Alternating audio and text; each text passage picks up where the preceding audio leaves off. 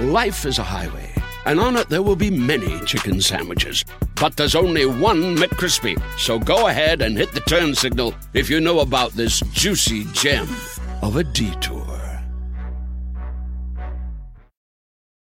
Con Verizon, mantenerte conectado con tus seres queridos es más fácil de lo que crees. Obtén llamadas a Latinoamérica por nuestra cuenta con Globo Choice por tres años con una línea nueva en ciertos planes al Nemer. Después, solo 10 dólares al mes. Elige entre 17 países de Latinoamérica como la República Dominicana, Colombia y Cuba. Visita tu tienda Verizon hoy. Escoge uno de 17 países de Latinoamérica y agrega el plan Globo Choice elegido en un plazo de 30 días tras la activación. El crédito de 10 dólares al mes se aplica por 36 meses. Se aplica en términos adicionales. Se incluye hasta 5 horas al mes al país elegido. Se aplican cargos por exceso de uso. Hola a todos, ¿qué tal? ¿Cómo están? Bienvenidos aquí al canal de Ponchote y al Ponchote Podcast, donde tenemos una muy buena información el día de hoy. Maggie, no hemos parado de estar aquí. Bueno, antes que nada, bienvenida, licenciada Maggie. Hola, buenas noches a todos. Gracias a todos por estar aquí.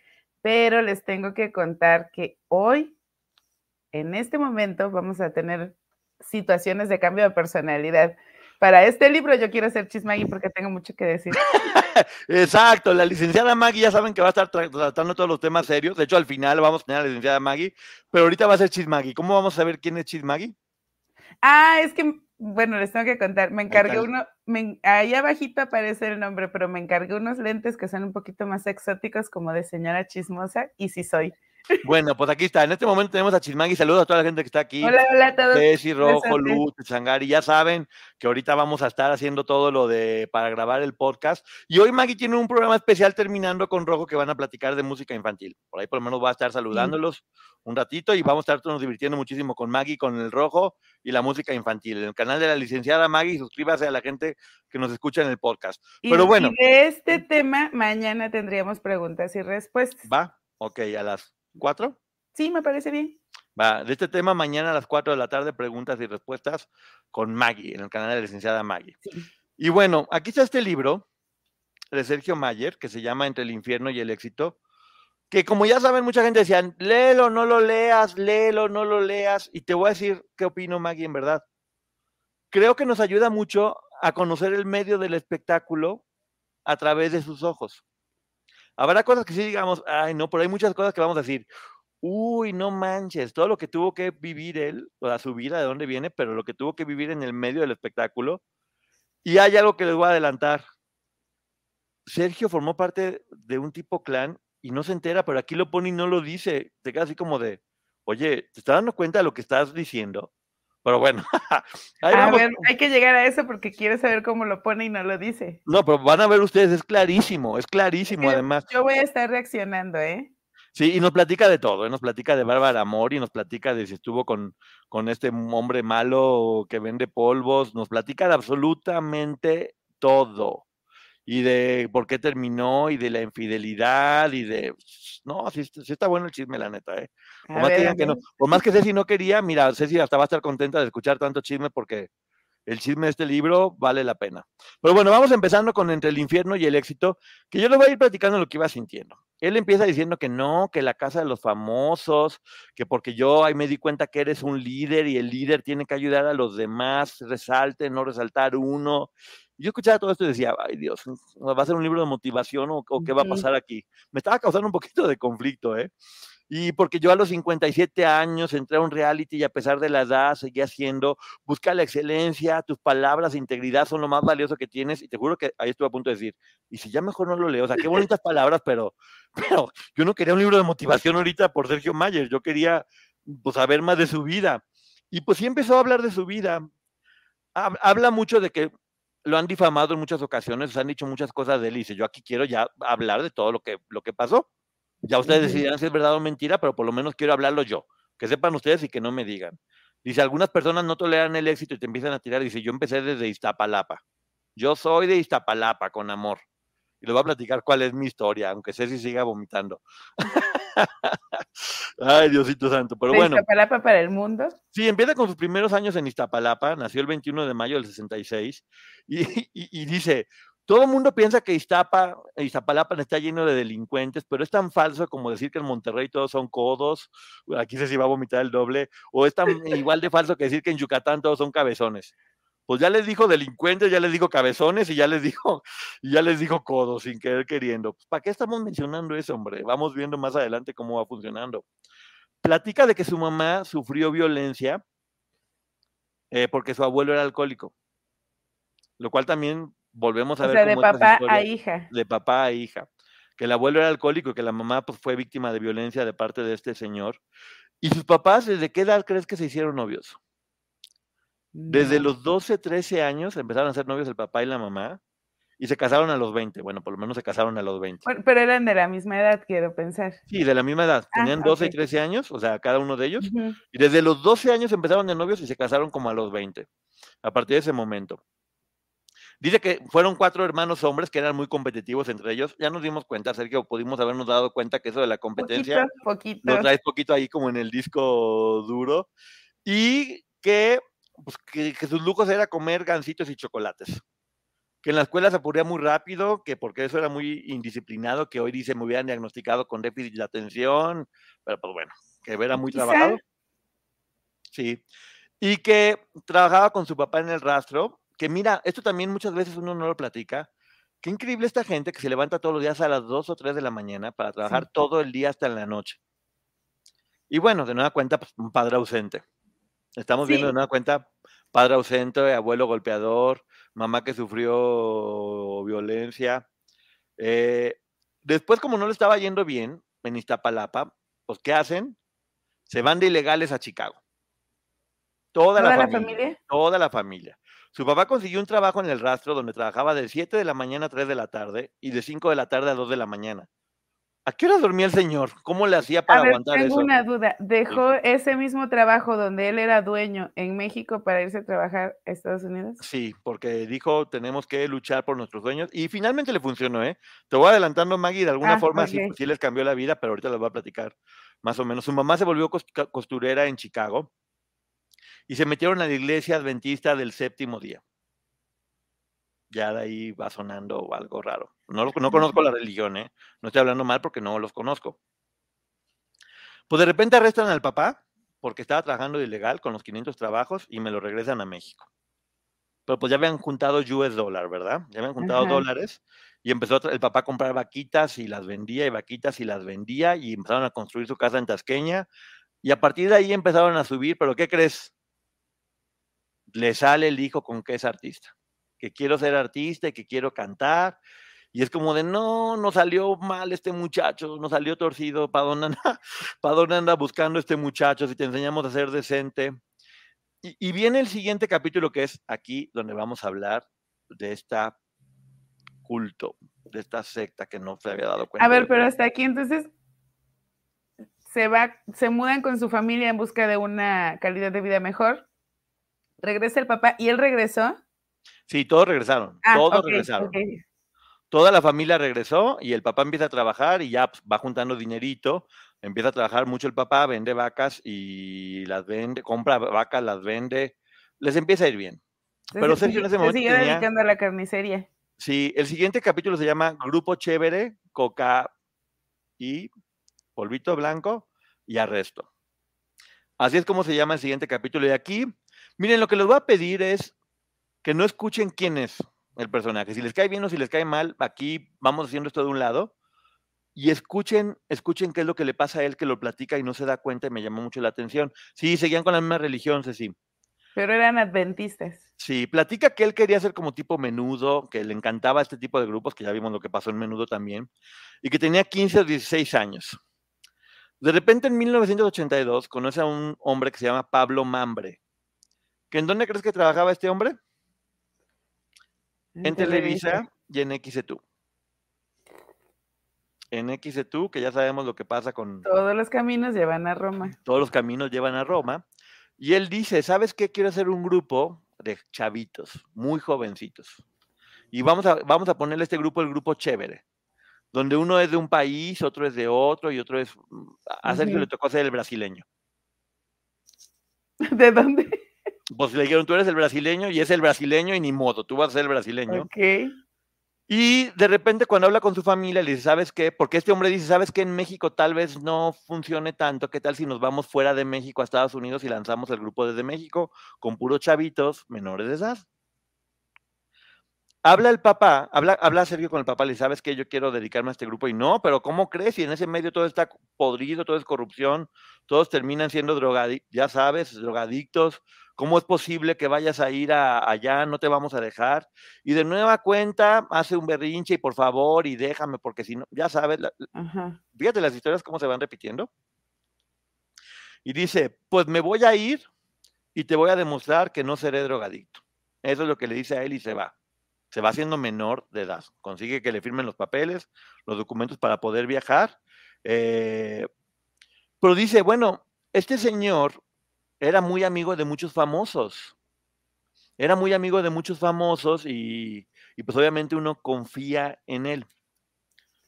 Un señor adulto que les voy a contar un poquito el final de la historia, terminó cambiando de sexo y desaparecido. Pero bueno, estaba empezando en esta etapa joven en XETU y decide hacer un grupo de chavitos en Estados Unidos. Dice que se los lleva a Nueva York a empezar a trabajar a todos, pero que era pues como que algo aquí y todos con hambre. Todos con hambre y dice que de repente todos vivían en un lugar, en otro que de repente todos dormían en un cuarto. ¿Qué hacía un señor mayor de edad con puros niños de 15 años durmiendo en un cuarto? O en varios cuartos. Eh, que cuando su familia iba y les preguntaba, ¿estás bien? Él dice, no, pues yo por orgullo les decía que estaba bien, aunque estaba pasando hambre, aunque la estaba pasando mal y nunca platicaba, pues lo mal que la estaba pasando allá. Con hambre, que de repente no podían, o sea, no tenían comida. Es que a poco no parece como... Ajá, es que es una, una historia muy parecida a, la de Sergio Andrade. Pues bueno, él va platicando así como de, no, pues no teníamos dónde comer, dormíamos todos en, en habitaciones, y de repente, uno de los que estaban en el grupo, resulta que era, conocía a un dealer. Y un día llegó con una bolsa de polvo blanco. Y se les hizo cool a todos empezar a consumir el polvo blanco. A todos. Porque eran menores de edad y en ese momento no había alguien que les dijera eso no es correcto. O sí había un mayor de edad que era responsable, pero ¿qué cree? Dice, siempre cuando nos vayábamos o en el baño, en ya eh, empezamos a exagerar con eso. ¿Qué hace un hombre mayor de edad durmiendo en la recámara con jovencitos, o también habla de cuando nos bañábamos, cuando nos bañábamos, ¿quiénes? ¿Quién estaba ahí? ¿Cuál era la relación de este hombre con los menores? ¿Por qué, por muy tonto que fuera, permitía que estuvieran metiéndose estas sustancias? ¿Cuál era su beneficio? ¿Y qué pasaba cuando consumían estas sustancias con todos ellos en el grupo? O sea, 15, 16 años en Estados Unidos, sin comer, con un adulto que trabajaba que estuvo trabajando en XETU. Y aquí dice que se dio cuenta que en ese medio es más fácil que te den droga que te inviten a comer. Y como no tenían para comer, pues, pues sí, exactamente lo que dice Ceci, dice que él en ese momento se sintió muy mal porque dice, estoy haciendo lo que prometí que no iba a hacer. Le prometí a mi papá que yo iba a demostrar que no me iba a volver y sí me volví. Dice que de hecho se robó un pantalón, eh, que un día se metió y se robó un pantalón y que afortunadamente lo, llegó la policía y después terminó en prisión, pero que lo dejaron libre. Tenía 15, 16 años. O sea, yo no entiendo cómo Sergio escribe este libro y lo pone todo como si nada. Cuando dices, oye, tenías 15 años, estabas con un hombre que no conocías, durmiendo todos juntos en una habitación, te, estaba explotando, no te estaban pagando, no tenías para comer. Probablemente sí es consciente y por eso habla de que siempre quiere ayudar a niños que han sido víctimas de este tipo de delito. Pero como no lo externa tal cual, entonces no podemos empatizar con esa parte. Y él probablemente por eso aquí lo suelta. La situación es muy rara, o sea, muy rara, por donde quieras verla. O sea, eh, y por ser hombre, tal vez, ¿no? Hay cosas que no puedo estar contando, o tal vez nunca pasaron, no estoy diciendo que hayan pasado, pero lo que sí pasó, y lo que él escribe aquí consta es, un, mayor de edad estaba con menores en Estados Unidos sin pagarles, con hambre y consumiendo sustancias que no deberían consumir. Muy malas, muy malas. Eh, dice que eh, después de un año, como le había prometido a los papás, porque a los papás les había dicho, si en un año no triunfo me regreso, pues después de un año se regresó y se regresó a estudiar. Ya platica que Pablo Mamble, que hay que investigarlo de él, Maggie. Ajá. Pablo Mamble, que cambió de género y que llegó a la prepa y que ya no consumía el polvo porque pues ya no, ya no estaba en ese medio, pero comenzó a fumar.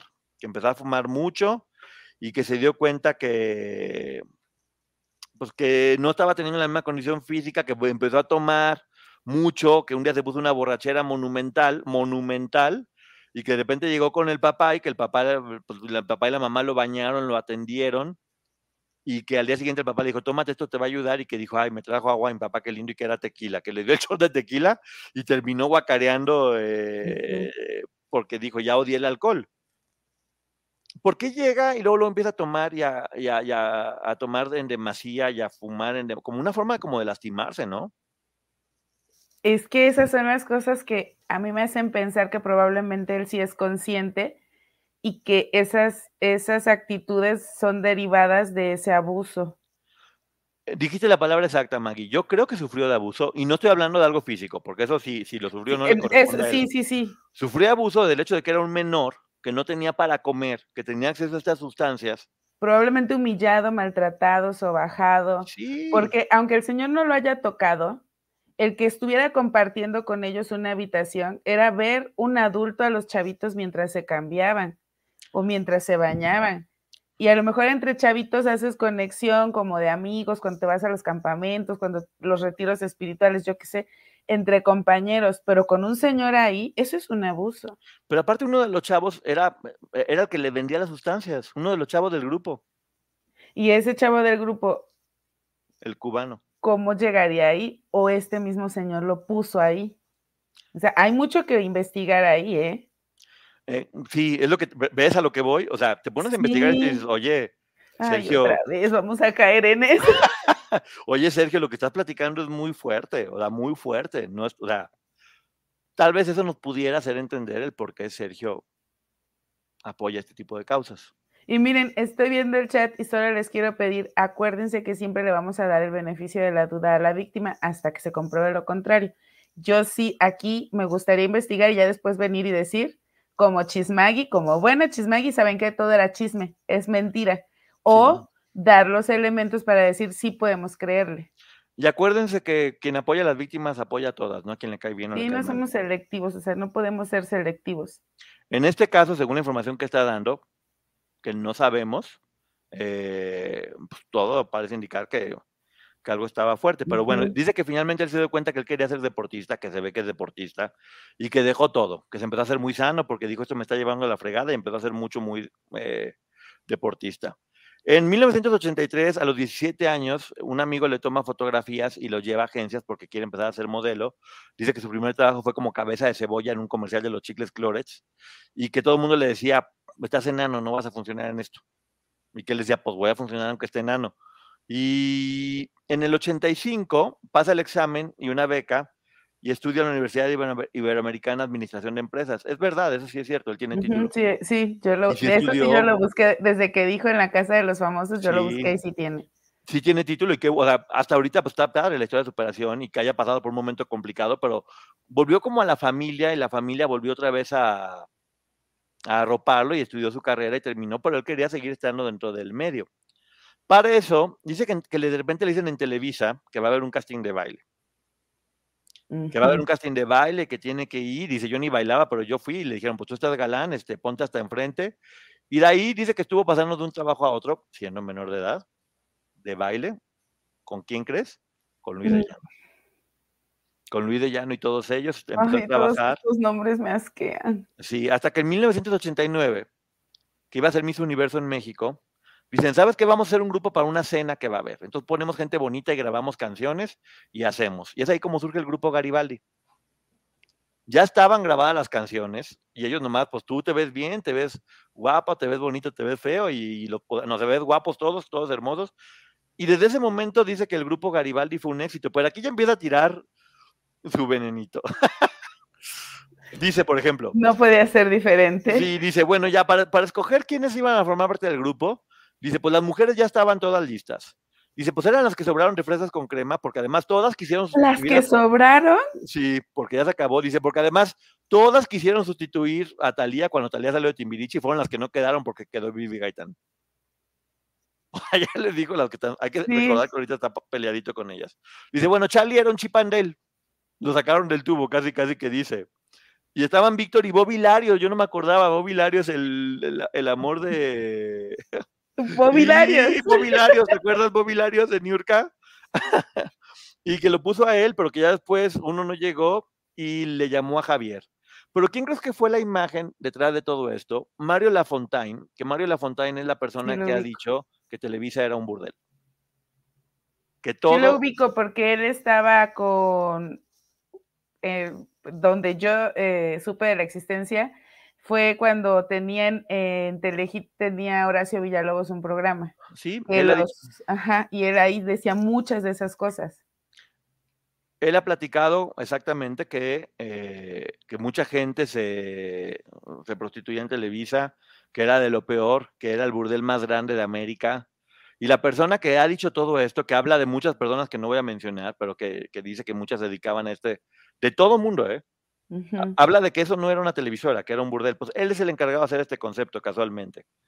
Y después de- del éxito de esa cena de Miss Universo, los llaman a siempre en domingo y es tanto el éxito que duran siete semanas seguidas. Con unas canciones que ni eran de ellos, Ajá, puro playback. y, pero ellos se veían bien y así funcionó siete canciones seguidas. Dice él que, que en vivo sí cantaban ellos. Y que Pero ¿quién como los de... veía en vivo? ¿eh? ¿Quién los Y veía ya en empeza- vivo? empezaron a hacer presentaciones y dice, pues en vivo cantábamos y pues nos sonábamos más o menos parecidos y era como de, órale.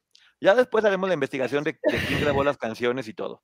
Ya, yo- en cuanto al otro tema, yo le doy el beneficio de la duda a Mayer. En este, Mayer, no cantaban parecido, porque tú, tú hacías la voz de Chao y no cantas parecido a Chao. Vamos a, vamos, vamos a darle, señorita, a mover la nueva No. danza. Pero bueno, Pero bueno, en en resumen sí, acepta que no, que no eran las canciones de ellos, que primero fueron las canciones y después ya buscaron quién las iba a hacer playback. Pero bueno, ya después nos dimos cuenta que Pilar sí canta bien, que Patti canta bien, que, o sea, digo, tampoco es que Garibaldi cante es como la ópera. ajá. Que te la pongo, que te la pongo, todos Pero podemos era, cantarla. era un concepto muy para las fiestas. Claro, les ponen coros o lo que sea. Pero bueno, dice que, en vivo sí cantaban. Y después platica que ya, ya sabes, el éxito de Garibaldi, que se lo llevaron a Marruecos a cantarle a un rey, que les regaló cinturones de oro a todas las mujeres con piedras preciosas y carteras a ellos también de oro con, con diamantes, una cosa maravillosa. Ay, no, imagínate que me regalen a mí una cartera de esa con mis 20 pesitos adentro, vale más la, eh, mejor envuelvo la cartera. Sí, ya no, la, la hipoteca, imagínate lo que te dan. ¿Cuánta leche compras con eso? Diría Lolita. Sí, Oye, pero ¿sabes qué es lo curioso? Que el, el rey dice, pues me cayeron bien, no se van hasta que yo quiera. Y tenemos sus pasaportes. o sea, los retuvo. Lo retuvo. Y que le dijeron, ya mejor relájense porque pues va a ser hasta que el señor quiera. Y pues bueno, que te secuestren así, hasta yo voy, señor Privación rey. ilegal de la libertad. Pues sí, privación, pero pues señor, lléveme. Que mm, platica lo que les hacían y cómo se la pasaban y todo. Ay, esto me suena a un capítulo de la familia Peluche. Discúlpenme, pero hoy vengo modo chismagui. Cuando se va Federica y digo, se la llevan y la ponen a lavar ropa, que la tenían allá los árabes, a eso me suena esta historia. Pues ahí te va peor, porque pues que al príncipe le gusta Pilar. Y que Sergio le dice, pues ve Pilar, yo te acompaño, yo te acompaño. Entonces mientras el príncipe estaba con Pilar, a Sergio le daban cosas para que se fuera a otro O lado. sea, contó eso. Pues que eran novios, pues, no platica, o sea, que eran novios, que le gustó para una relación seria y formal de dos días a lo mejor, no sé.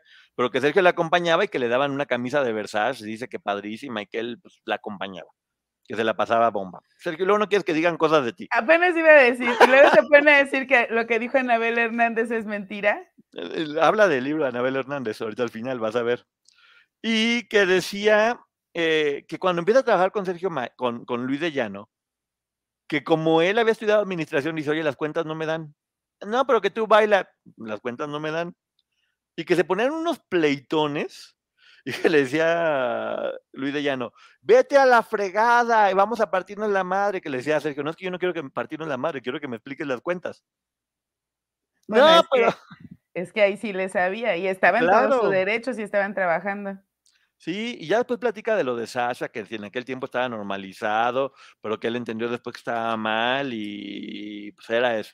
Como dando a entender que, pues sí, que se pone del lado de Sasha, porque aunque en ese tiempo se haya normalizado, ahora ya se sabe que eso estaba mal y que había que seguir hacia adelante. Luego dice, dice, pues como estábamos todos solos en Garibaldi no teníamos contacto con nadie, pues nos hicimos novios entre nosotros. Javier con Patti, Charlie con Pilar y Luisa Fernanda y yo. Duramos siete años de novios con Luisa Fernanda y me casé. Dice, no sé por qué, porque ya eso estaba para la fregada. Dice, ya era como un matrimonio desgastado, pero queríamos la boda. Dice, y pues la boda estuvo chido porque fue Mijar, el Lucero, el Buki, los Temerarios, Verónica Castro. Compramos una casa en Paseo de Tasqueña con lo de Garibaldi. Dice, pero eso ya era como un matrimonio antiguo y viejo, viejo. Un Dice, yo, matrimonio viejo. viejo. Dice, yo estaba en telenovela y Luisa Fernanda en una obra eh, de teatro con Alexis Ayala. Y Sergio también trabajaba en una novela con Alexis Ayala.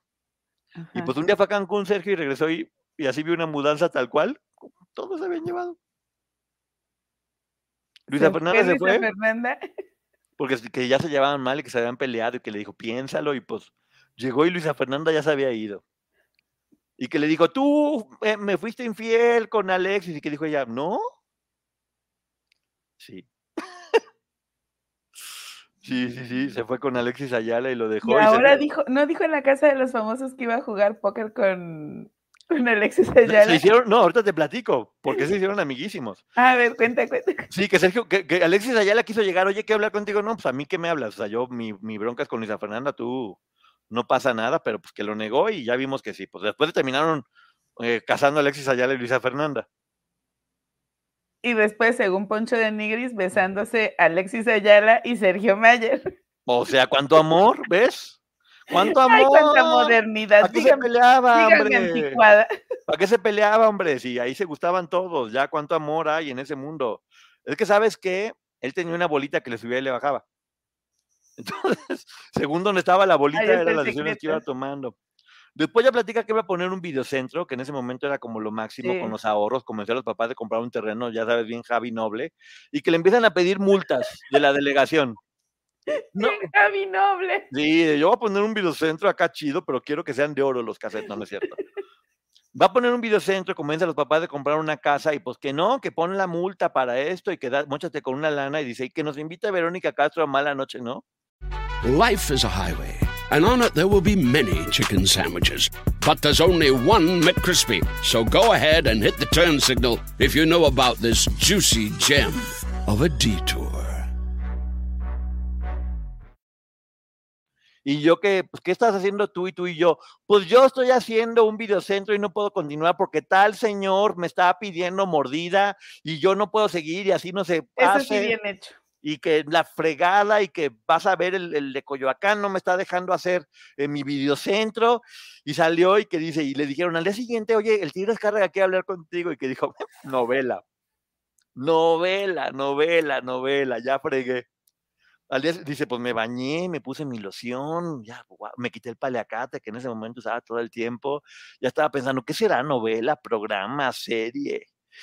Y llega, le dice el tigre, pues, ¿qué estás pendejo? Videocentro era de Televisa. No, no, no, pues eso la había comprado la franquicia Televisa. Dice, el Estadio Azteca está en la delegación Coyoacán y tú le estás tirando al que está ahí. Nos estás fregando, animal. Te, te me vas y le pides una... Y dice el otro que ya sentía que tenía novela protagónica, fue así como de, "Mm, me voy, me voy, te me Yo vas. Aquí y- solo puedo resumir cómo ha sufrido esa neurona de Mayer. pues te me vas rápido, te me vas a pedir una disculpa. Y dice que sí, pues que se fue a pedir una disculpa y que le dijo, no, pues ya, hombre, no pasa nada. Y que se hicieron amigos personales y que le dijo, pues me hubieras dicho, yo te hubiera ayudado, hombre. ¿Para qué? Yo te hubiera ayudado sin ningún problema. Pero pues se hicieron amigos. Dice, ya que al fin arreglé todo, pues llegó Blockbuster y, y fracasé. Tuve que quitar, dice, pero me volví promotor de espectáculos. Le compraba shows a Luis de Llano, se me da cuenta, empieza a trabajar con Luis de Llano Mm. y los vendía y ya después hizo Hoy no me puedo levantar, hizo Bob Dylan y buenísimo. Y ahora platica algo de Bárbara Mori. El siguiente capítulo de es que ahora ya viene puro chisme sabroso, uno tras otro. Va, va, va, va, va. Esos me gustan, esos me gustan. Si conoce a Bárbara Mori en, en la disco Magic Circus. Dice, pues ella era muy joven y salía con alguien más, pero nos hicimos muy amigos. Sí, sí, era muy joven, tenía creo que, voy a decir 18 nomás por ser buena onda, porque no sé si tenía capaz que menos. 17. tenía 17 y Sergio tenía ya pues, muchos, como 32 por lo menos. Conoce a Bárbara en el Magic Circus, pero dice que durante mucho tiempo no fueron novios, porque Bárbara estaba saliendo con alguien más. A lo mejor ella cumplió los 18 en ese tiempo. Ah, mira, lo iba a buscar, pero ya dijeron aquí, ella 17 y el 28. Ah, ella 17 y el 28, pero pues bueno, después se fueron a vivir juntos a la casa de Tasqueña, a la que le había dejado nomás con la cama, pues se fue a vivir Bárbara con él. Y dice que él dijo, ¿sabes qué? Tú quieres eh, tu carrera y creo que puedes funcionar mucho. Y ella dijo que sí. Y ahora sí que como película de Hollywood. Dice que la llevó a los... Ojo, eso es grooming. Ella 17, él 28 y él le está prometiendo el éxito y la carrera y yo te veo potencial, bla, eso, bla, fue bla. Cuando, eso fue cuando ya vivían juntos. ¿Y a qué edad empezaron a vivir juntos? Pues yo creo que de 18 ya ella. Pero la conoció antes. Es lo mismo que pasó con Pau Florencia. Sí, pues bueno, ahí, yo le estoy pasando la información. No dice edades aquí, yo le estoy pasando la información que Ahí viene también aquí. hay que rascarle. Hay que rascarle. Dice que la llevó con el oftalmólogo para que le operaran los ojos porque no veía, que le enseñó inglés, que la llevó al dentista, o sea, poco a poco que la Ay, transformó, no. Que la dejó guapísima y que la metió a concepto de Luis de Llano. O sea, ahora es bonita Bárbara Mori por él. Nah, pues ella es hermosa. Yo creo que Bárbara Mori no hay forma, o sea, no- por más, aunque dijeras voy a hacer que se vea fea, no hay forma que se vea fea si es hermosa. Es a lo que voy y me suena a cuando hacen la película Juan Osorio, que está enojado con Niurka y dice que estaba chimuela y él le mandó a arreglar los dientes. Pues la metió a estudiar con Luis de Llano, que qué barbaridad, qué forma de cuidarla. Sí. Y, y la metió a estudiar un taller con, con Sergio y Adriana Barraza. Ajá. Sergio se me olvidó el nombre, un narizón, un director narizón, pero sí, bueno. se me olvidó, ya sé quién, que trabajaban mucho juntos, él ya falleció y Adriana Barraza nominada al Oscar. Sí, nominada al Oscar, pues la metió a estudiar con ellos y se hizo muy buena. En ese momento conoció a Elisa Salinas de TV Azteca y le dijo, bueno, yo voy a encargarme de contactar actores para telenovelas. O sea, yo me voy a llevar actores de Televisa a TV Azteca. Yo me voy a encargar de poderlos convencer. O sea, yo voy a traérmelos para acá. Y dice que lo primero que, que cuando iban a hacer al norte del corazón, que le querían que fuera Vivi y Eduardo, Vivi Capetillo y Eduardo Gaitán, y que pues nadie los convencía, y que logró llevarlos a las oficinas. Y que no los convenció, pero que dijeron, bueno, por lo menos lo trajo a las oficinas, y que le dijeron, ¿sabes qué? Pues, confiamos en ti, tienes cartera abierta para negociar. Así, lo que quieras. Fíjate, yo no sabía eso que Sergio había sido tan importante dentro de Azteca. Que él contrató a Omar. Germenos, a los hijos de Andrés. García, y que él llevó a Humberto Zurita y a Cristian Vaga Azteca. Él fue quien Habría que ver qué dijo, qué dice Humberto. Sí, pues sí. Pero bueno, eh, hicieron la azul tequila y la chacala, y dice que con que él le tuvo, tuvo la idea de iniciar con el CEFAT, con la Escuela de Actuación de TV Azteca, que era un poco pues, la versión del CEA, Del CEFAT. ajá. O sea, empezó a replicar todo lo que vio allá, lo empezaron a replicar acá.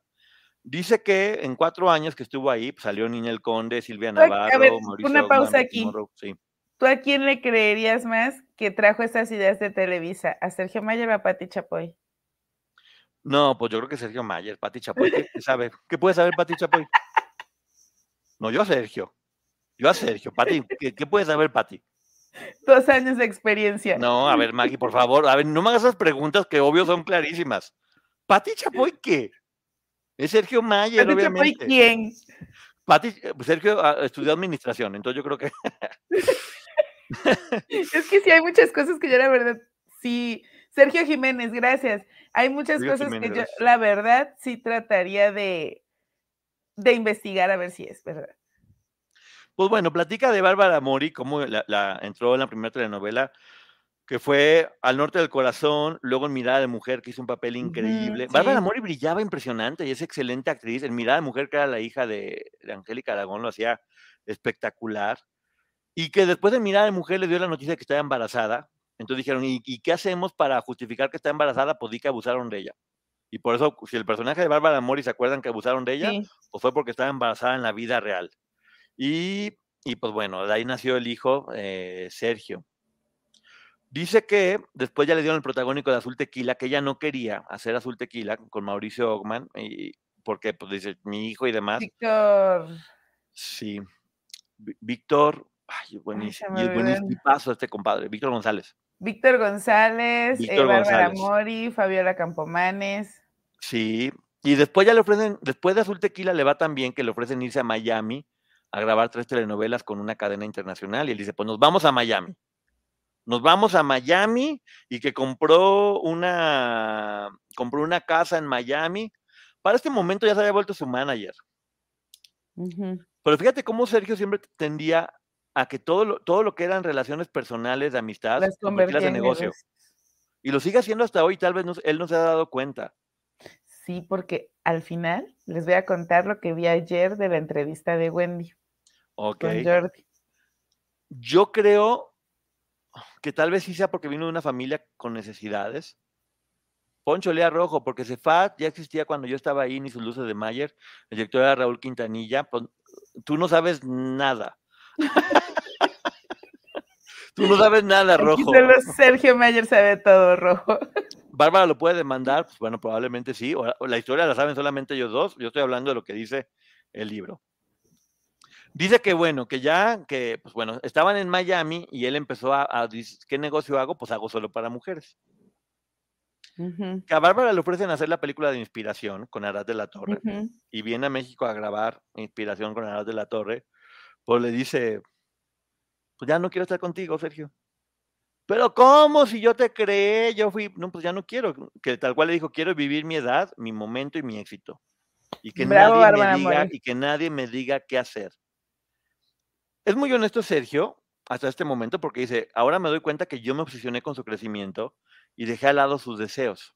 Y también dejé de entender que ella era mucho más joven y que quería vivir. por supuesto. Después ya platica de solo para mujeres, de éxito y luto, eh, que en una comida estaba Charlie con Ingrid, Luisa Fernanda y Alexis Ayala, y él con Bárbara Mori, ya bien modernos todos. Que se habían acabado las exclusivas en Televisa y que dijo Alex Ayala, no, pues vamos a tener que bailar todos en pelotas, porque pues ahora qué vamos a hacer. Y que dijo, pues, no es mala idea hacerlo de Full Monty, vamos a ponernos de acuerdo. Y fue a casa de Alexis Ayala y dice, y que llegó a casa de Alexis Ayala y todos mis muebles. Hasta el florero que le compré con tanto amor. Siéntate, este sillón está bien cómodo, sí, yo lo conozco. ay, la mantita que me dejé mi abuelita para cuando me caso, qué linda se ve. ¿Por qué lo tiene de trapo de cocina?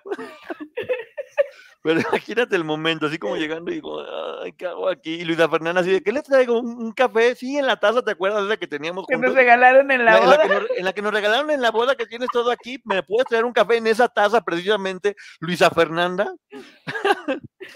Y ya, y ya de ahí dice que, que, ¿cómo se llama? Que Alexis Ayala, pues él platicando mucho y que Charlie era un irresponsable. Ya se ve que le cae gordo Charlie.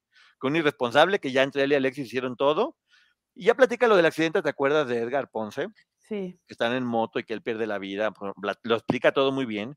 Y dice que el hombre que, los, que le quitó la vida nunca pisó la cárcel. Sí, que ojo ahí, eh, yo ahí sí quiero aclarar, independiente de, si a mí me cae bien o mal Sergio Mayer o puedo juzgar algunas de las cosas, porque no debería, pero estoy en modo chismagui y voy a juzgar. Pero eh, yo sí considero que ese accidente culparon mucho a Sergio Mayer y él ni iba manejando el coche, ni, eh, ni iba en la misma moto que, que este, se me olvidó el nombre.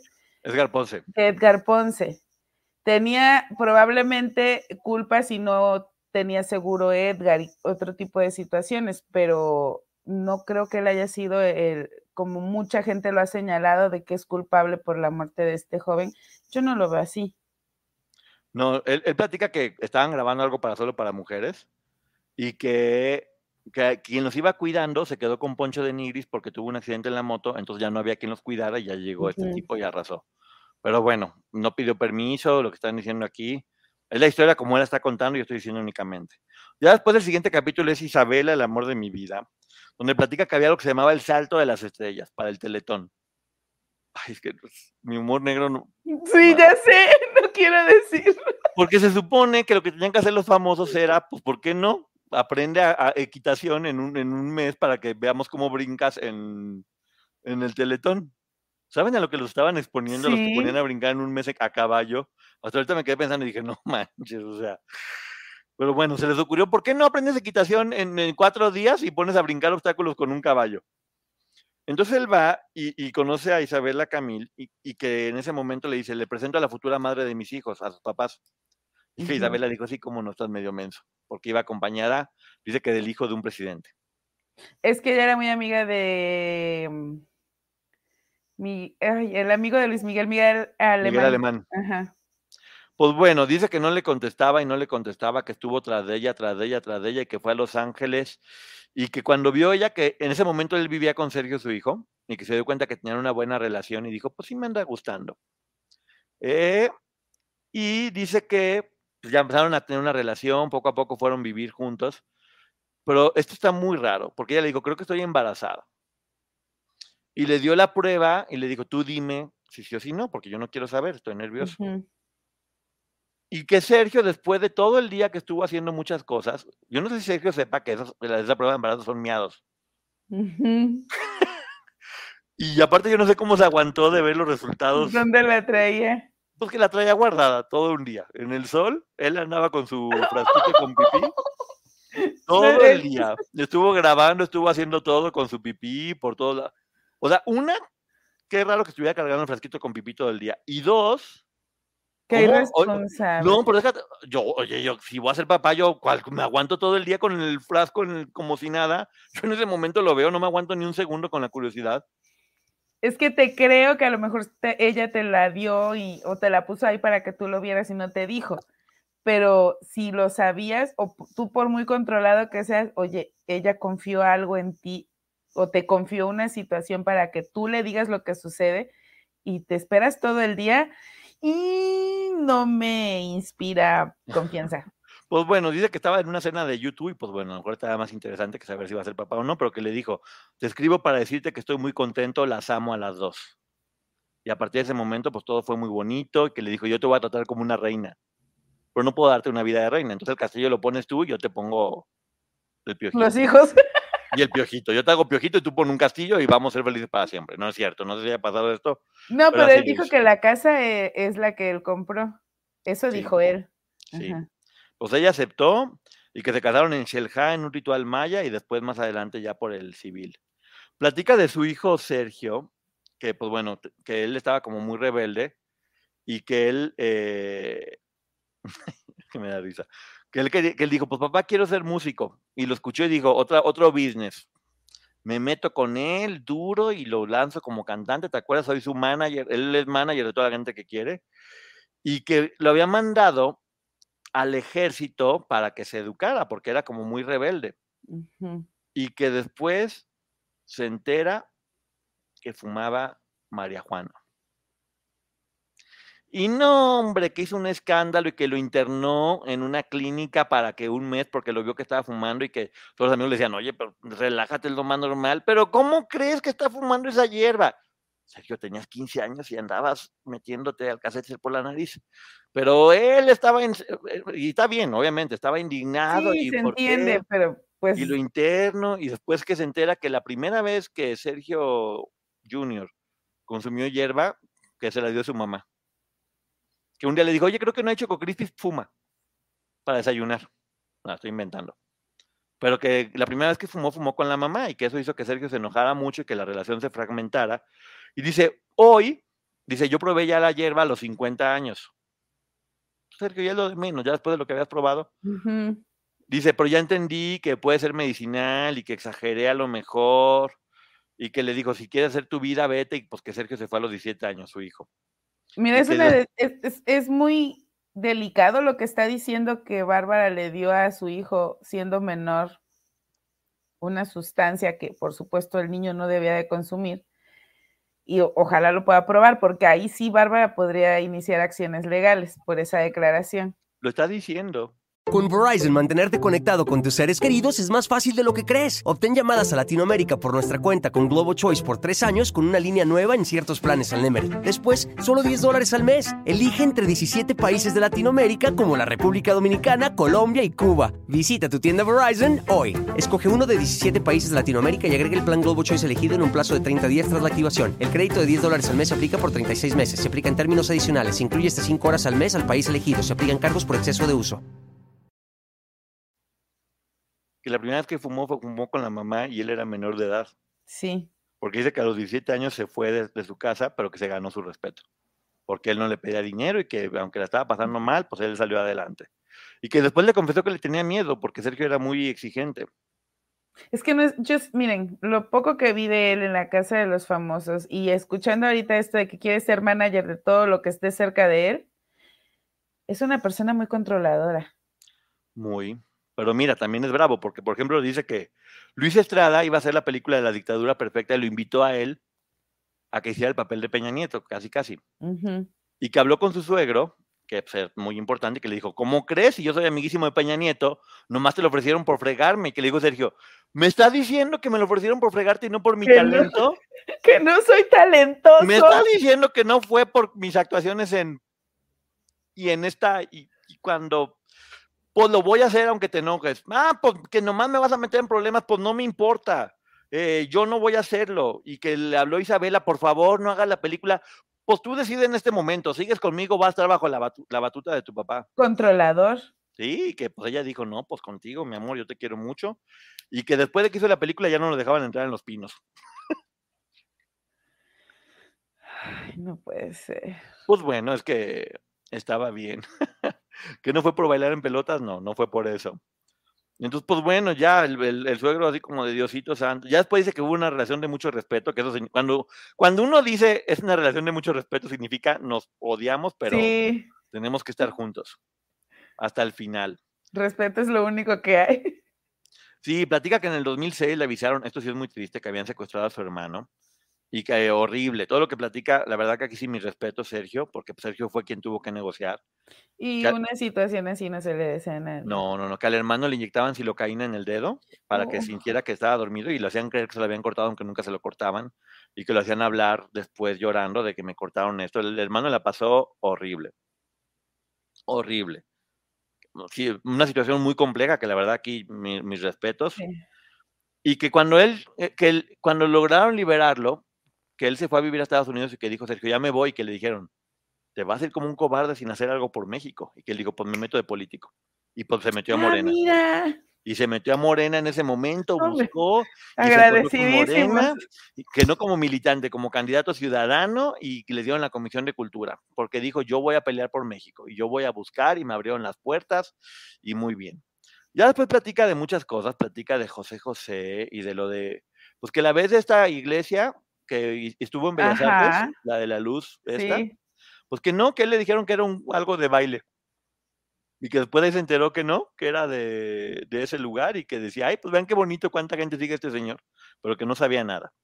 Y ya platica un poquito de, Ricardo Crespo, de Héctor Parra, da, un poquito de explicación de todos estos temas, ya cómprenlo para que vean todo eso.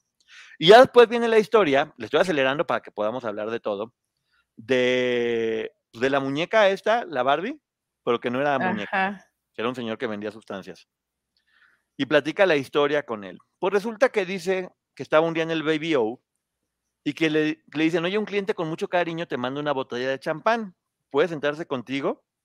Y, ay, no, pues que sí, siéntate conmigo, y muy bien, y bien padre, y que le dijo, oye, ¿quién es? Eh, no, pues es un, es un dealer de Acapulco. Ah, pues qué onda, pues no sabía quién era. Pues resulta que era este señor. Ajá. Pero que él no sabía, que no me dijo, pues un cliente buena onda que me dio una botella, no vayan a creer que hubo una relación. Después de mucho tiempo dice que se fue dando cuenta quién era este hombre, porque se fue haciendo cada vez más y más poderoso, y que voltea con Charlie y le dice, oye, ¿me lo presentas? Sí, así lo dice, te lo juro. O sea, una está diciendo que Charlie siguió la relación con él. Ajá. Le, lo enfrascó, pero bien y bonito. Y dos, que por, qué lo quieres este, conocer? Pues porque quería hacer una película con él o una serie, porque su historia era muy interesante y yo quería tener... O sea, no, no creo que se fusiló la historia de Kate del Castillo. No, no, no. Ah, eso te iba a decir, me suena como que en algún lugar la hemos escuchado esa historia. La de Kate del Castillo tal cual. Y pues bueno, que le pidió a Charlie que se lo presentara y que ya le dijo que quería contar su historia. Y que bueno, que ya, que se vio en un lugar donde lo llevaron casi a escondidas y ya sabes toda la historia de que él no sabía solo y que pasaron cinco semáforos en ver, que le dijeron, el patrón no te puede ver hoy y lo, bajaron a la fregada. Y así como, ah, pues no me puede ver, pero dice que lloró y que dijo, Dios, ¿en qué me metí por ambición? Eso sí lo reconoce, dice, por ambición, eh, casi pierdo la vida, dice, y me morí de, de susto. Entonces dice que una vez está en Cancún con Isabela y que de repente alguien le patea las nalgas. O sea, bien casual, a mí me patean las nalgas y sigo caminando y me sonrío. Y que voltea y se da cuenta que es él, que iba como, que parecía como gringo. Que iba Al que no conocía bien. Sí, sí, sí. Ajá, le llegó y le pateó las nalgas. pateó. No Ah, lo mira. conocía, pero pues es lo más normal, ¿no? Si viste Sí, una persona hace 25 años en un antro, pues le pateas las nalgas. Claro, Y tú claro. sonríes y lo saludas. Y que, ay, que como si nada en la playa. Pues vamos a cenar hoy y seguimos platicando. Y nos vemos en la noche para platicar. Y pues sí, está perfectamente bien. Eh, Isabel, acompáñame pues, a una reunión, luego te explico. Pero estoy cansada, vamos a una reunión, luego te explico. Y se vieron en la noche. Que vio otro tipo que le dijo, eh, ¿ya no te acuerdas de mí? Te moriste de susto aquella vez. Y que se acordó que en un gimnasio iba una mujer muy guapa y que nadie se le acercaba y que él dijo, pues yo sí me lo voy a acercar. Y que se puso a caminar al lado de ella y que la mujer ni le hablaba y que llegó uno y le dijo, bájate cabrón, vete a la fregada, que lo humilló delante de todo el mundo. Pues aquí dice que era un señor que se llama el indio, que era de los malos totototototes. Ya. "Nah, Yo sé que vez". el chat ya sabe a quién le está tirando y no es al indio. Pues dice que, bueno, que andaban así con todo, eh, que cenaron muy a gusto y que él se dio cuenta que no querían hacer la película con él y que ya le dijo, pues siempre no, ya mejor no quiero hacer nada con, o sea, ya no volvieron a verse nunca más en la vida. Y que Isabela le dijo, oye, ¿quién eres ese, ese hombre? Que le dijo, pues, era tal, no, pero ¿cómo crees? Yo no sabía. Dueño de unas jugueterías. Sí, y que después al final le dijeron, oye, que, que- que hay una película de este señor que tú hiciste. Y él dice, no, yo nunca hice ninguna película, todo es mentira, eh, no sé de qué están hablando, pero pues todo fue casual. Dice, a mí no me preguntaron, Anabel sacó en el libro, yo respeto mucho el trabajo de Anabel, pero pues esta es la verdad. Sí, es cierto lo que dice, pero por esas razones yo lo vi. En una porque yo estaba queriendo ponerle el ejemplo a aquella el castillo para que ella lo hiciera exactamente igual después. Aprende, Kate. Yo dije, le voy a poner el ejemplo a Kate para que después ella lo haga igualito que yo.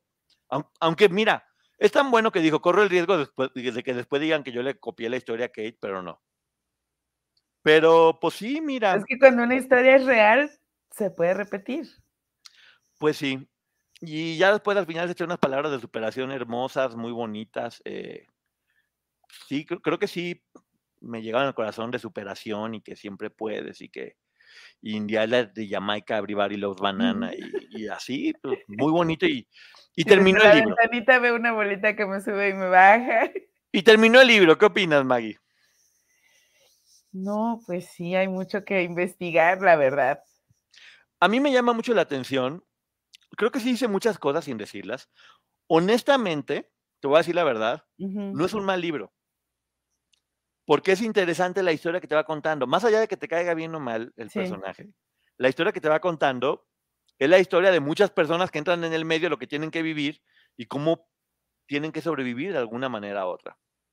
Las cosas por las que pasan. Pero justamente creo que hubiese tenido valor el hecho de que reconociera por ser una persona del medio del espectáculo, esta persona se me acercó y me hice amigo de él y después las cosas cambiaron, pero como que contar estas historias incompletas, porque tampoco es que pueda, yo no estuve ahí, no puedo descartar si sucedió o no, pero entre que se vieron y le mandó la botella a la patada en las nalgas cuando se lo volvió a encontrar, creo que hay una historia que está faltando. Bueno, a ver. Maggie, tú dime una cosa.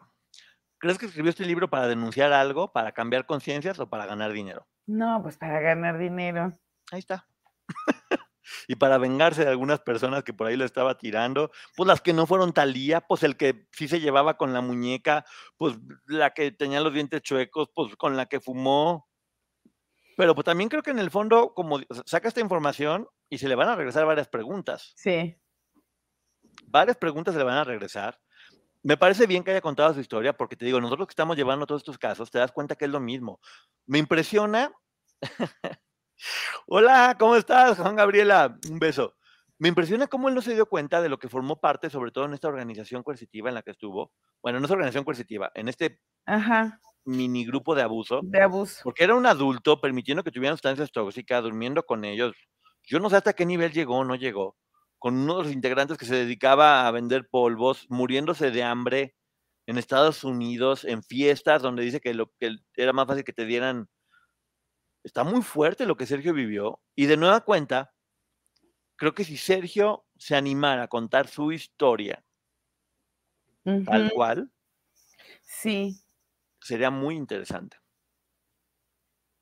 Porque sí fue un testigo de todo. Y lo vivió. Yo tengo una duda. Sí. ¿Y si lo entrevistáramos y le preguntáramos directamente? Pues eh, yo tengo el contacto. Eh, igual sí me gustaría, porque, a ver, hay muchas cosas muy fuertes. Esto de lo de los menores, lo de su hermano fue muy Sí. fuerte. Hay muchas cosas que no, en verdad, yo sé que a mucha gente le puede caer bien o mal, pero hay muchas cosas que sí, lo del hermano se me hizo muy fuerte y muy duro. Sí pasó cosas complicadas. El ejemplo de superación de los papás se me hace súper bonito. Eh, el papá que trabajador, cómo trabajaba mucho tiempo, y él mismo también, cómo a pesar de estar en, en un contexto, pues lo- logró llegar a otro. Y miren, yo les voy a ser honesta. u- Una, una cosa es que em, el personaje eh, Sergio Mayer me pueda caer bien o mal. No lo conozco como persona, no sé cómo es como papá. Pero sí creo que hay una historia importante que hay que investigar. Uno. Dos. eh, a mí sí me gustaría escuchar respecto a esa historia o a esas dos historias que tiene como con el medio del espectáculo, una siendo tan pequeño y otra ya de adulto. Eso eh, me gustaría escucharlo. No sé, tal vez, aunque no quiera venir a hablar aquí, que lo pudiera hablar en otro, en otro lado, pero esa creo que sí tiene que contarlo porque genera muchas dudas. Mira, sí Sergio creo- Mayer no creo que sea una mala persona. Sí creo que se adorna mucho con muchas cosas, pero pues eso no es nada malo. Pero hay otros temas delicados que sí valdría la pena abordar. Yo me quedo con lo bueno, que sí es una historia de superación, que su familia me da mucho gusto, el papá, la mamá, porque el papá y la mamá siguen juntos y siguen siendo un matrimonio bonito, de mucho apoyo. Eh, sí creo que hay muchas cosas que omitió y está en su derecho de omitir y hablar lo que él quiera exactamente, pero creo que de alguna forma sí habló de todos los puntos y dijo todo, eh, su versión. Creerlo o no, ya va a depender de cada uno de nosotros, pero el libro, te juro, no se me hizo aburrido. eh. Mucha gente me decía, vas, a- vas a-". No, no sufrí, porque me iban cayendo muchos 20 y me iba manejando como su historia, y ya sabes que son piezas que se van armando todas con todas. Entonces volvemos a escuchar los mismos nombres de todo el tiempo. XC tú, Luis de Llano, Sí, 17 años, 15, sustancias tóxicas, explotación. Es muy fuerte. Es muy fuerte, ¿no? sí, creo que sí. em, yo sí creo que él está consciente de lo que contó y por eso después platica también esta parte en la que vivió algunos excesos y yo no lo justificaría con la edad, sino que tal vez estaba enfrentando o tratando de asimilar lo que le pasó, porque no fue fácil. Así es. Y bueno, terminamos aquí con la reseña porque hay que, hay que terminar rápido con esto porque ahorita Rojo y Maggie se van a ir a hablar de música infantil y bueno, un poquito para hacer una introducción. Muchas veces en el afán de uno ser empático con una de las partes, terminas no siendo empático con otras.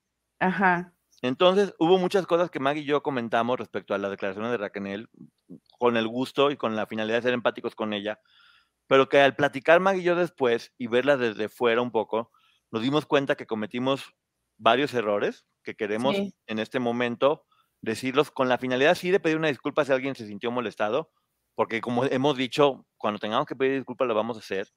Y número dos, porque queremos, queremos que todos tengamos esta información y la entendamos de esta forma. Así que, Maggie, ¿empezamos? Sí, mira, antes de empezar, sí me gustaría decir que nosotros, como ustedes lo saben, y por eso nos ha dado con todo mucha gente, no estamos atacando a ninguna, a ninguna. Eh, este fin de semana, yo se lo decía a Poncho, recibí muchos mensajes de que por qué queremos hacer una campaña de odio en contra de Gloria. Si se tratara de eso, hubiéramos dicho cosas que están en esos documentos y que quien, quien conoce esos documentos sabe lo que está ahí y nosotros no quisimos tocar ciertos temas por respeto y porque sabíamos que muy probablemente eso le iba a afectar a, a Gloria Trevi en su imagen, no a Gloria de Los Ángeles, Sí. pero sí a Glo- y jamás, nunca ha sido esa nuestra intención. Dijimos lo que está ahí y porque llegó al tema de los de California, nosotros ni siquiera queríamos tocar el tema de Texas, justo porque ya habíamos visto que había algunas cosas que podían dejar mal parada a Gloria, pero ellos lo expusieron y lo retomamos. Analizando, vi la entrevista, estuvimos platicando Poncho y yo ayer y entonces llegamos a unos puntos que creo que valen la pena aclarar por respeto a todas, a todas. entonces, el primero es que cuando Raquel habla de que ella sí se enamoró de Sergio, creyó que estaba enamorada de Sergio, cuando Gloria habla de eso, ellas son las que dicen que estuvieron enamoradas de él. Honestamente, yo sí creo que fue un trabajo de manipulación. Probablemente sí se enamoraron, pero eso solo ellas lo saben. Yo no puedo inferir en sus emociones y sentimientos. Pero hemos escuchado a otras víctimas que han dicho que ellas no se enamoraron nunca de Sergio. Entonces, hemos cometido el error tal vez de generalizar al decir que todas se enamoraban de Sergio Andrade. Sí, perdón. así. Algo que quiero explicar es que hemos escuchado a Raquel, a Gloria o a la misma Lynn hablar de cómo sintieron, aunque no era así, que estaban enamoradas de él. Quiero que la gente entienda que era porque había menos personas dentro de esta organización coercitiva.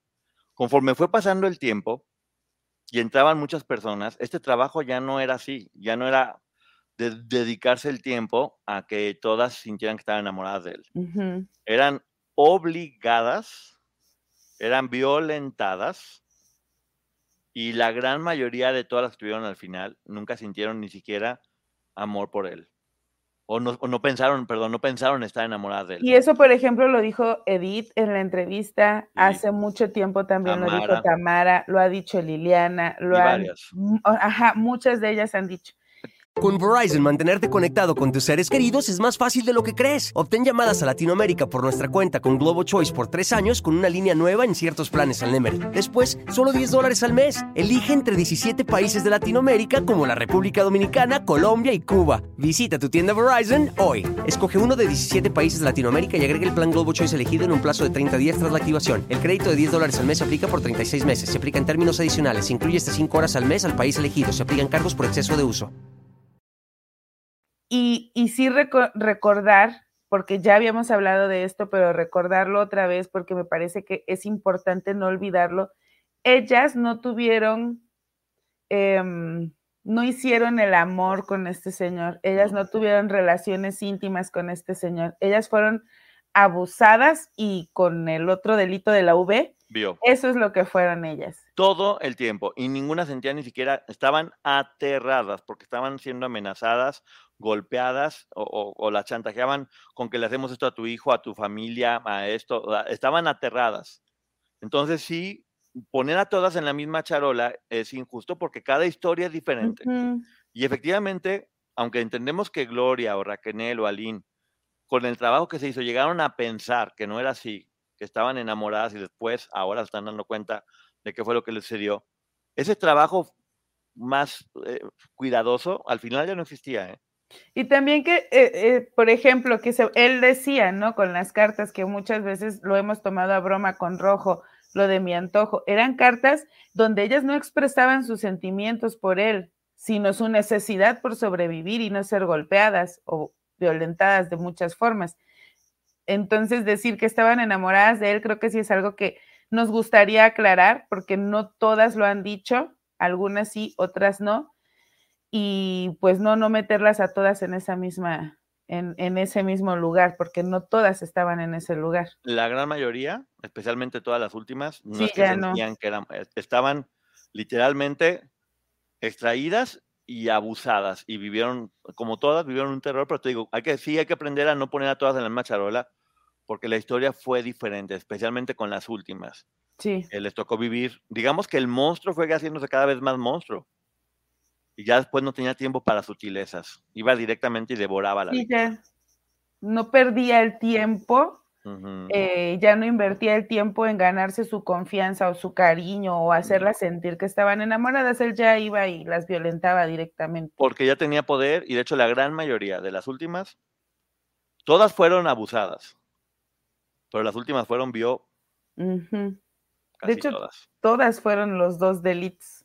Sí, pero bueno. Entonces, a ver, siguiente punto, Maggie.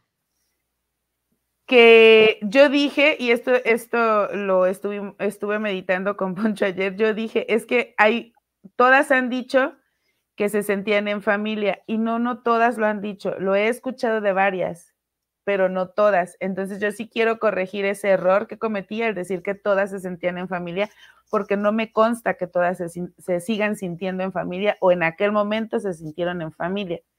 Entonces, eso sí me gustaría aclararlo porque yo hice, eh, generalicé en ese momento y creo que no va por ahí, porque no las he escuchado a todas. Y el siguiente punto, yo pido la disculpa porque yo fui quien lo dije, Maggie. Eh, yo comenté que Raquel dijo, bueno, es que yo este, me, me, tocaba ser como la que atendía a la nueva dentro de la organización. Esto no se puede ver como una organización. Y lo que yo dije fue tan estúpido como decir que personas que están secuestradas eran atendidas por darles de comer mientras estaban siendo secuestradas o abusadas. Eh, cualquier cosa que hubiera pasado con ellas, si inclusive sí puedo entender la visión de Raquel que dice, oye, yo las atendía todas, pero pues es como si formas parte de un secuestro y le das de comer a las que están secuestradas. O sea, obviamente hay que ver las cosas como son. Ellas estaban captadas y no es que era portarse bien con ellas, eh, darle de comer. Era casi casi que pues, tenerlas vivas todavía para poder hacer lo que quisiera porque estaban siendo captadas. Entonces, sí, no, eh, una disculpa también por eso, porque no se trataba de, de que se viera de esa forma. O verlo como algo bonito. Sí, o, al final no la pasaron tan bien. romantizar. Sí. Esa es la tal, tal, vez por la emoción de que Raquel habló, se nos olvida de repente, pierde uno la empatía en el hecho de entender, oye, eran, eran menores que estaban en un lugar horrible y que les dieran comida, pues es como cuando una persona está secuestrada, pues si me dan comida, mm, eso no me quita lo horrible que está pasando acá. Entonces, sí es bueno que todos aprendamos, como hemos dicho Maggie y yo, siempre estamos abiertos a aprender, a pedir disculpas cuando haya que hacer, porque aquí no se trata de lastimar absolutamente, absolutamente a nadie. Muchas veces damos la información que viene en los documentos. Y si esa información puede afectar a una de las partes, como en este caso a Gloria, no somos nosotros, es la información que está siendo negativa o positiva para cualquiera de las partes también.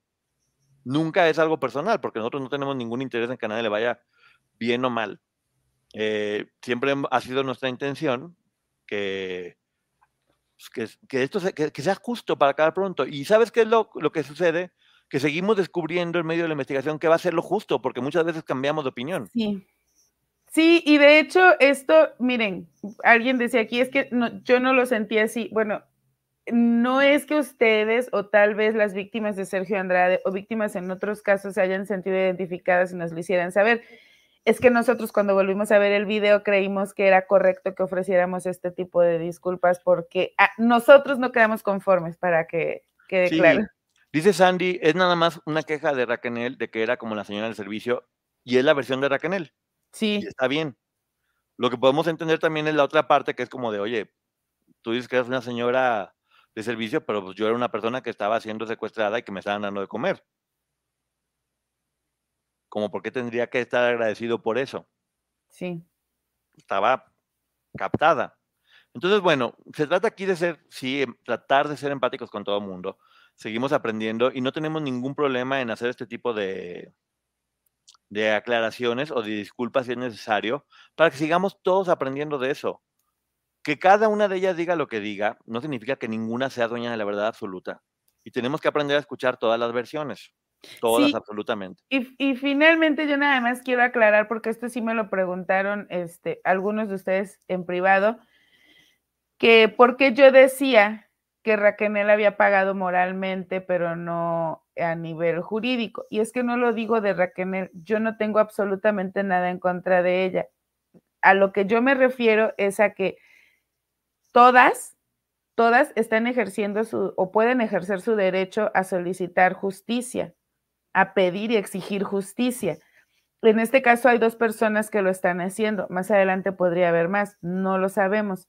Y no me refiero únicamente a Raquel, porque no quiero que se entienda así, jamás, sino que esta ley dice, y se los voy a leer tal cual, que lo que aquí se va a juzgar, lo estoy leyendo de la ley directamente, no de la demanda, y que se puede juzgar entre muchas cosas, uno, una acción contra cualquier persona por cometer un acto de agresión de este tipo contra menores y dos, una acción por responsabilidad contra cualquier persona o entidad que tuviera un deber de diligencia hacia el demandante.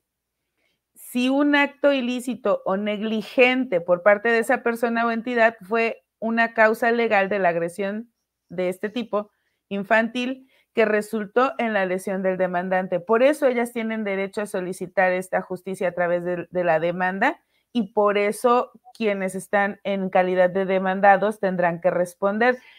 Que aquí también quiero retomar, ¿dónde está Sergio Andrade? Que es quien debe ser el foco de la discusión y sigue escondido.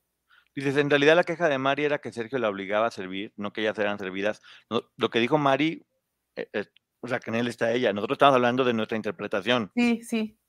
Que es la que tal vez no fue correcta después de platicarlo con Maggie. Y está bien pedir una disculpa. Eh, tenemos que aprender a reconocer las cosas como son, basados en información, no en lo que creemos.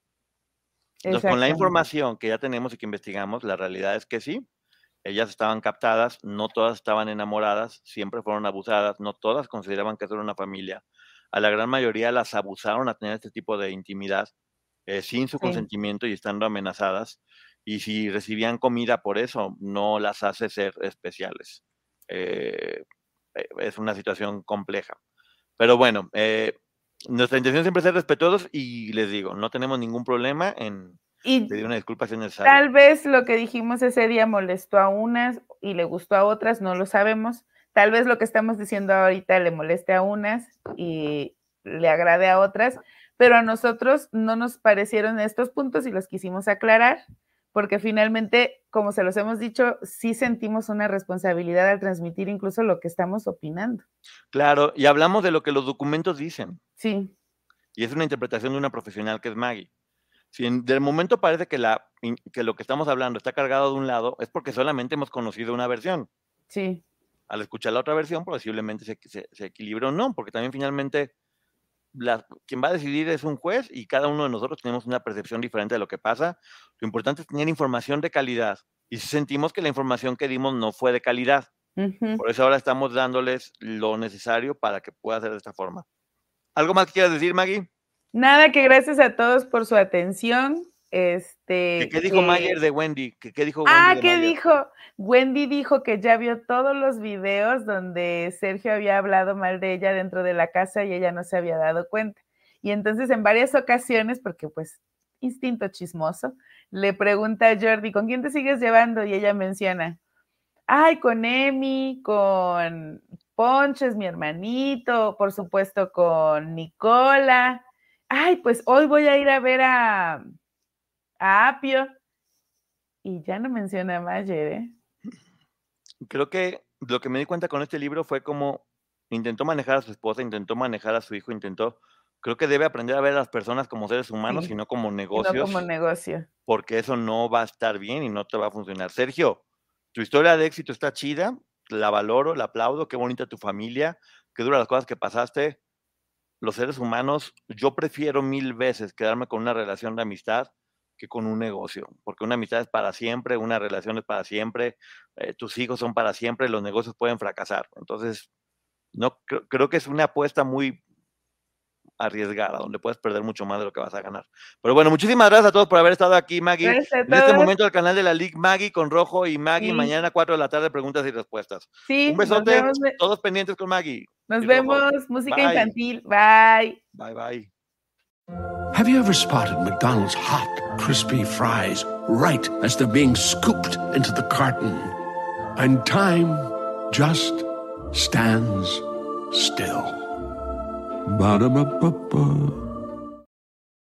Con Verizon, mantenerte conectado con tus seres queridos es más fácil de lo que crees. Obtén llamadas a Latinoamérica por nuestra cuenta con Globo Choice por tres años con una línea nueva en ciertos planes al Nemery. Después, solo 10 dólares al mes. Elige entre 17 países de Latinoamérica como la República Dominicana, Colombia y Cuba. Visita tu tienda Verizon hoy. Escoge uno de 17 países de Latinoamérica y agrega el plan Globo Choice elegido en un plazo de 30 días tras la activación. El crédito de 10 dólares al mes se aplica por 36 meses. Se aplica en términos adicionales. Se incluye hasta 5 horas al mes al país elegido. Se aplican cargos por exceso de uso.